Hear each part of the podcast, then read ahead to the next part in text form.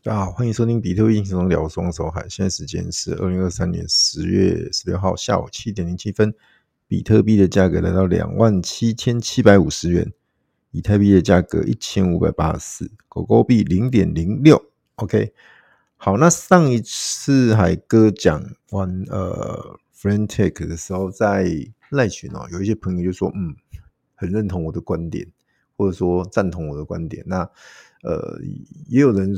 就是有提出来他一些想法啊，其实大家的看法多多少少都有一致性，就是说这个东西你买上去很 formal 的时候，你你最后不知道怎么退场。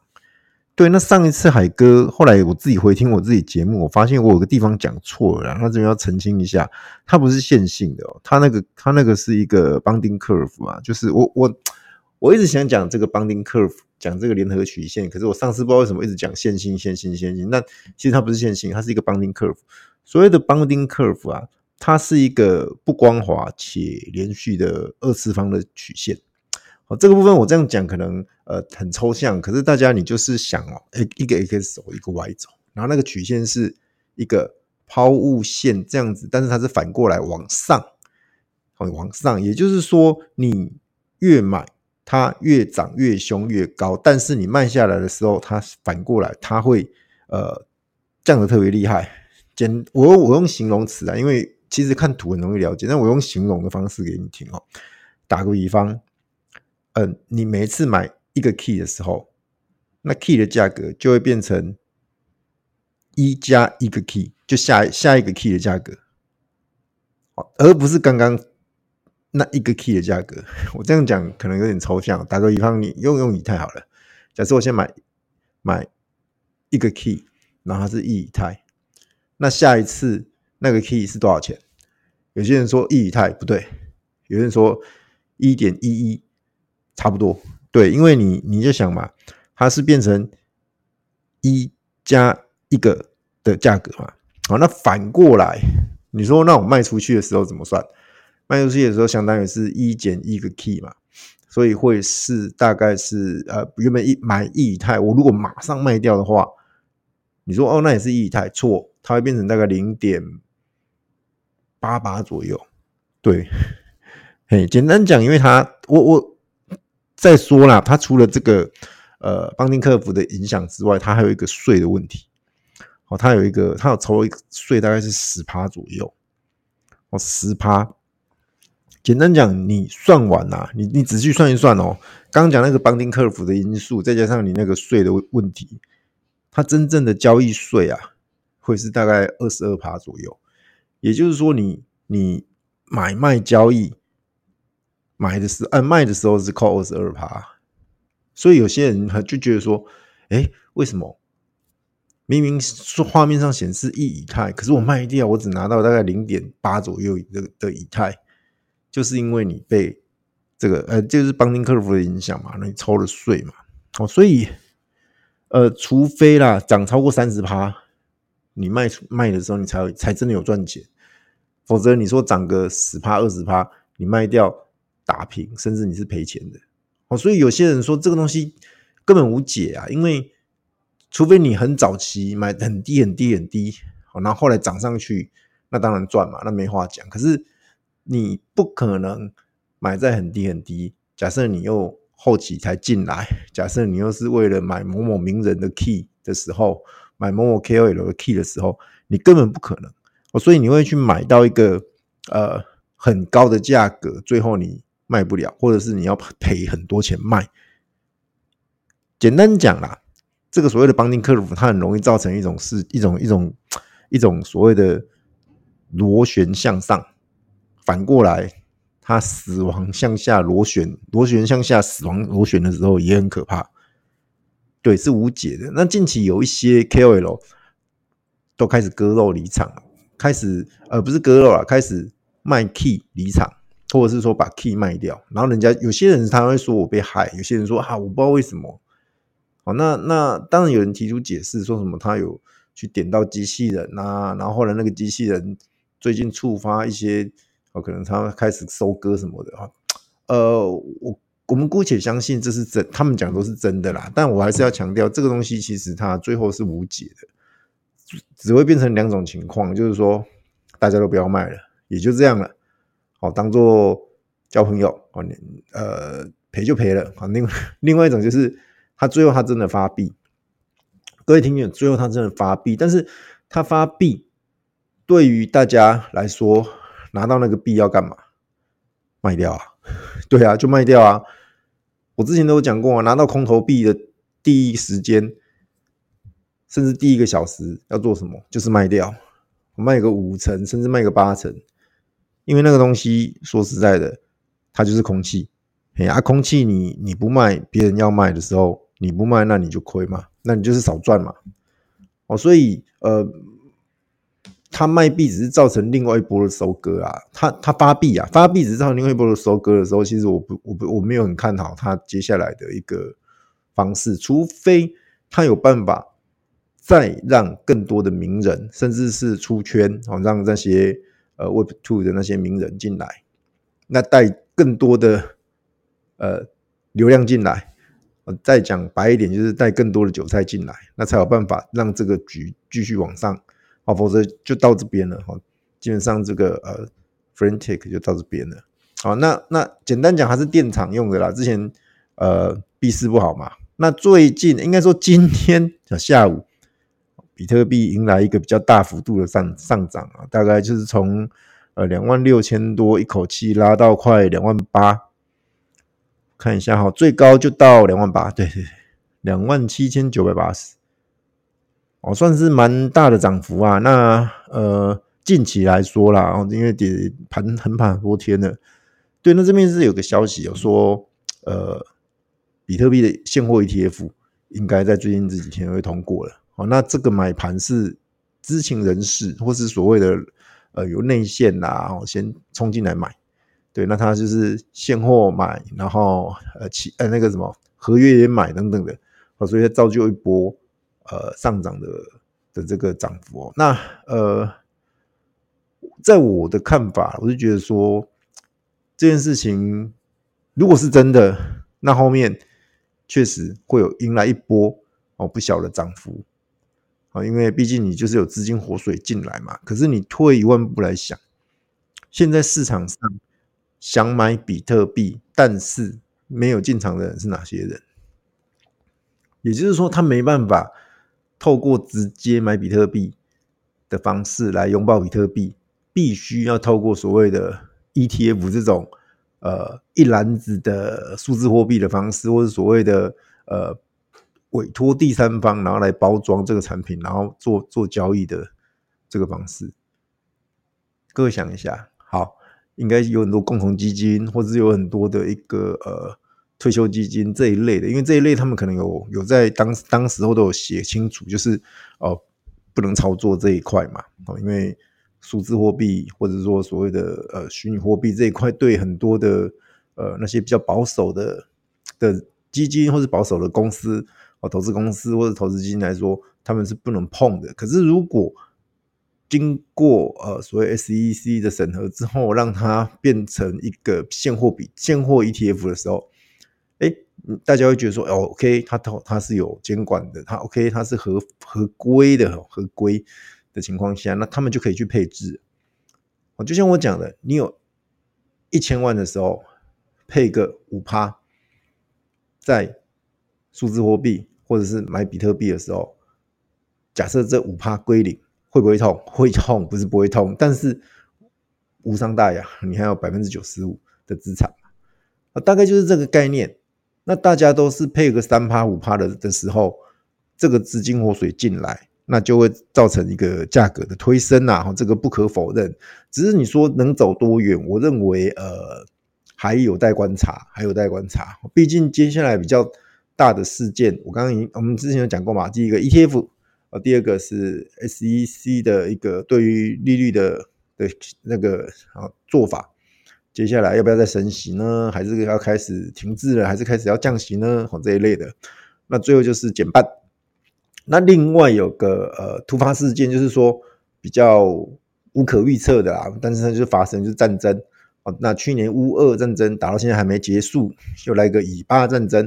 或者以色列跟巴勒斯坦，好那这边呃也打了好几天了，那看起来越演越烈哦，这个行情呃这个战情啊，这个局势一直升温哦。那呃，当然战争不管谁对谁错都是不好的事情，因为一旦打仗就是会有伤亡嘛。好，那不管是呃性命或者是财务损失等等，都都是不好啦。那我们就是希望真正赶快结束，好，那赶快结束。啊，不过这个这个部分，因为它中东地区，中东地区第一个大家想到的就是石油，石油。那石油的话，它价格确实就涨一波啊。再来就是实体黄金啊，其实战乱的时候，你拿那些呃各国的钞票到到各国去，基本上都没有人会认账的。哦，唯一会认的就是黄金，黄金到哪都是黄金，大家都看得懂。那大家会联想说，哎，那比特币嘞？比特币到哪也都是比特币啊。对，没错，比特币当然是比特币，所以人家说它是数位黄金。那其实，但是呢，那有人会发现，就是说，哎，奇怪，这一波这样战争起来，比特币好像没有跟以前，所谓的以前是好几年前，那时候稍微有一点风吹草动，尤其是北北朝北朝鲜、北韩那边金小胖射飞弹，哦价格就会稍微动一下动一下，现在都没有了。那其实这件事情你可以去解释，就是说，当它没有。已经跟所谓的传统金融的的那个规律开始有很多的正相关了，而且这个是从原本的呃负相关变成无相关，现在变成开始有点正相关了。好，那将来会不会变成高度正相关呢？我认为有很大的机会会是这样子，因为刚刚提到的 ETF，刚刚提到的很多机构、很多的那些投资基金，他们跟着进场的时候。他们把钱配进来，配进来之后，当然它加减码就会影响到这一块的加减码。各位能了解吗？你的配置 portfolio 里面有五趴是假设是比特币，那当比特币不小心涨个十倍的时候，你这五趴变得不是五趴了。在你整个 portfolio 里面，假设其他都不动或者涨一点点的时候，这个五趴变大。当可是你还是你定时去检视它嘛，你就觉得说我把它降回去。五趴的部位的时候，那就是要做什么？做卖的动作。好，所以说我说了，或者是说你当你觉得，哎、最近战争，你想要避险，多一点现金的时候，你同样的减减码，多一点现金，那你同样你也会卖一点比特币掉了。这个是他们传统金融的做法啦。啊，那但对我们而言，我们当然不会说一直在那边卖卖卖卖嘛。所以呃，也要各给各位参考一下，说为什么这一波战争，呃，以巴战争反倒比特币还在这个区间。做一个整理哈，没有很明显的一个大的涨幅，是这样子的。那主要影响还是前面讲那几个几个主要因素啊，所以大家可以去呃再观察一下。那呃，如果你持有多单的人，或者你持有呃现货的人，就是继续 hold 吧。因为说实在话，呃，这边涨跌幅很有限，我估计还是以盘整为主。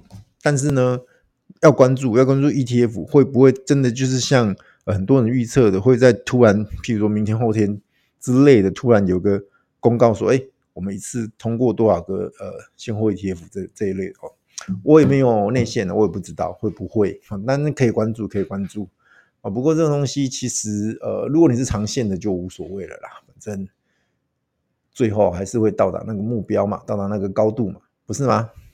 好吧，那。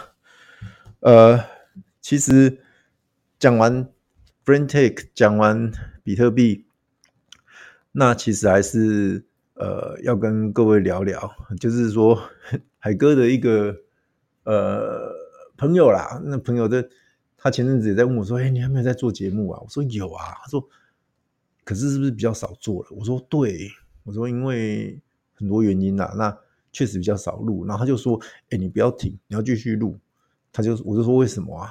他就说他觉得能能录一个节目录超过两年以上，哦，虽然断断续续，但是累积已经有一百多集，他觉得要继续录，哎，他认为不要停，继续录，好，譬如说再录个两年，那那可能就累积或许已经超过三百集，他觉得那那样子的一个一个累积是很酷的，而且基本上我也。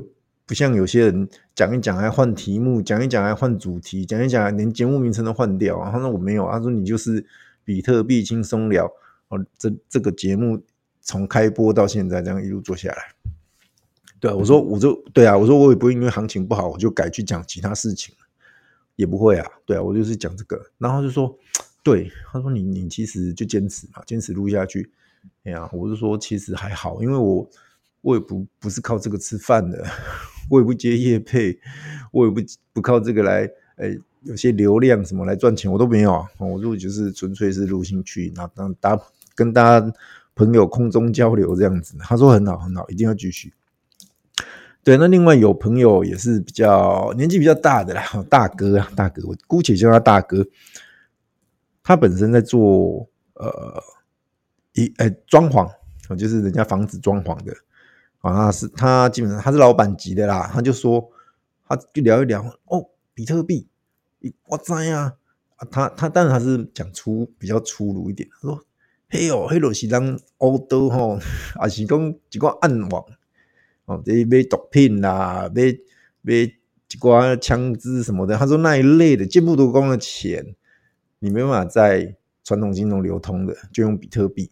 你看 大哥也知道，他就说，然后他对大他对比特币的一个观点就是说，这个东西不会归零。好，他他说不会归零，但是它涨跌会很会很剧烈。哦，他他的看法，因为那个东西会跟市场的。行情市场的需求有关，好，所以基本上它不会归零，但是就是价格哦震荡会比较剧烈哦。他说之前好像有涨到很高，最近跌下来嘛，跌很多嘛。我说对啊，之前我说之前还有六万九，那现在已经两万多。他说对啊，他说对啊，这个东西他不意外哈，但是他没有，他也不懂。第一个他不，他说他不懂什么区块链。啊他也不懂什么比特币什么的，但是他知道有这个东西，他也大概知道这个东西在干嘛。好，那我觉得，哎，原来不是那么的我们想象中的那么的呃少人知道啦，其实还蛮多人知道，只是大家知道的那个深度不同而已。好，因为因为我刚刚前面提到第一个朋友要继续做那个朋友，他也说很奇怪，他在国外，他说像韩国。年轻人哦，买卖比特币、买卖数字货币的风气很盛行。啊，为什么台湾很少？感觉很少人在讲这一块。哦，大家平常也很少在交谈这一块，社交什么很少在讲。那我是觉得说，其实跟国呃国情或者民情有关呐。因为我们国家基本上就不鼓励这一块，然后也不也不也不支持说大家很做。太多的投资啊，那其实呃，我认为各有优缺点。好，那没关系，年轻人有年轻人自己的管道或者自己的一个想法，我就觉得这个东西其实就慢慢慢慢，那让大家有正常的管道、正常的一个呃学习的机会，然后进来这个市场，好，然后慢慢慢慢再把这个市场给壮大起来。其实现在政府有很多的呃法案，很多的。讨论都在推行中啊，那我是觉得，呃，越来越会越，嗯，怎么讲，越完善。好，那越完善的话，就越容易让大家去参与。好，包含你入门的门槛也不会那么高，难度也不会那么高。好，现在可能连一个呃小狐狸钱包都还很多人不知道怎么用。好，这种东西其实就是要教育，而且要很普及的教育啊。之后可能或许吧。找个时间，找个机会，可能会找几个朋友一起啊来做一些课程，免费的，放心，啊，免费的课程，好，或者是那种呃，抱歉，有咳嗽，那种类似呃一元购，呃一块钱，然后然后可以上课这样，就不要是免费的，但是就收一块钱。或者是什么二十块钱、三十块钱，我不知道啦，随便讲。这个、这个、这个只是我随便讲的哦。反正到时候再看要怎么怎么样去设计这个课程，然后让大家去上，而且是浅显易懂，然后也是呃，基本上不用不用花钱就可以上，好吗？OK，那今天节目就录到这边哦。那祝福各位有个愉快的夜晚。记得哦，邀请你的家人、朋友、亲戚、同事一起来收听海哥的比特币轻松聊，一起来感受比特币的魅力与威力。谢谢大家，拜拜。